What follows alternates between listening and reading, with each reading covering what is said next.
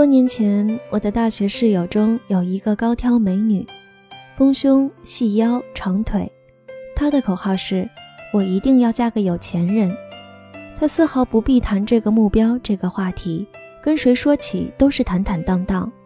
而原因不是因为别的，就是因为从小就没吃过苦，所以以后也不想吃苦。那个时候，同学中还有不少天真单纯的少女。当然也包括我，时常还活在万一被破处就很可能没人要的恐惧中。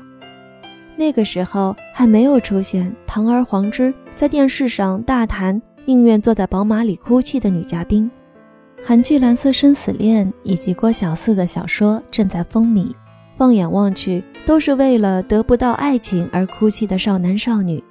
甚至是因为电视或小说里的爱情而哭泣的少男少女，大家都很诧异：一个看着温顺乖巧的我，另一个每天花枝招展、时常被误以为是夜场女王的她，怎么可以像连体婴儿一样那么的好？这个问题当时我也不知道，后来看到铁凝的小说《永远有多远》。看到白大醒和西单小六之前的感情，我懂了。女人之间的感情，往往并不是因为她们多么相似，而是因为对方是另一面的自己，因为对方和自己像一片叶子的正反面，所以敞开心胸，抛开道德世俗芥蒂，无话不谈。我和他亦如是。后来呢？后来的结果完全与预期不同，她早早就定下一个同龄的男朋友，两个人爱情长跑之后结婚。现在的她再也没提过嫁大款这件事，只是后悔当初年轻没有好好奋斗。我问过她，为什么不选择一个条件更好的男人？她说，因为他抛不开很多东西，而且也付不起那个代价。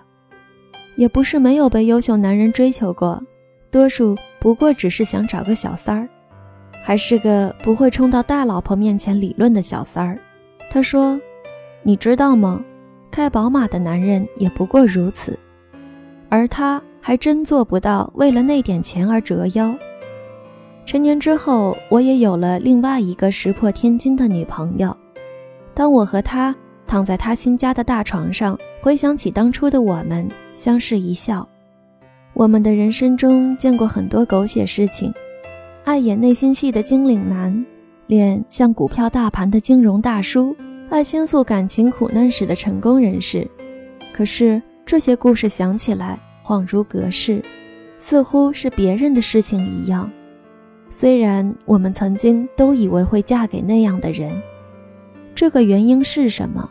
很难用一句话说得清楚，也许是因为一辈子都要强的母亲把那基因深植在我们的骨血里了，也许是因为放不低自己的手等着另一个人的给予，也许是我们不愿意一辈子都只能在仰视中过活，也许我们实在 hold 不住活得像偶像剧一样纠结痛苦不靠谱，总之。后来你会发现，原本以为是让人生从此能够轻而易举的选择，其实根本你就没办法违背自己的心。你的内心会深刻发现，其实那个选择代价高昂。可是，这个国家已经有很多很多的男人不敢再相信，还有很多不爱钱的女人。即使他们现实中也当真没遇到几个势利女人，也被电视和舆论吓得失了信心。他们不懂，不是女人变了，是社会变了。文化和社会的种种变迁导致的很多问题，就这样被莫名其妙的放大化了。这种放大集中到了一点，造成了现实婚姻观对每个人的冲击。让每个人的缺乏安全感被放大化，让人对物质的需求情不自禁被放大化，让人对婚姻的利益期望被周遭的口水泡沫化，置身其中难免心神晃动。分不清现实中到底谁才是自己该选择的人。可是，宝马车还是自行车，从来不是问题的关键。宝马车上未见得幸福，自行车上也不一定悲催。只有当你得不到的时候，你才很容易认为那得不到的一定是最幸福的事。然而，幸福本身却并非与此有关。幸福的选择在于你对自己的满意程度是多少，而不是别人对你的满意程度是多少。这并不是说谁都应该放弃攀高枝儿的选择。现实中有很多女人嫁的富翁风生水起，那是本事，不一定谁都做得来。现实中也有很多女人平淡夫妻，柴米油盐。同样过得有滋有味儿，那也是本事，也不是谁都能懂得知足享受小日子。最关键的问题是，你的选择是不是和你的内心同在，并且不会让你与他之间撕裂拉扯，甚至崩溃。你只有找到这个问题的答案，才懂得什么才是你永远抛弃不了的东西，什么才是你永远付不起的代价。而我和我的女朋友们，最终都放弃了以为自己会做的那个选择。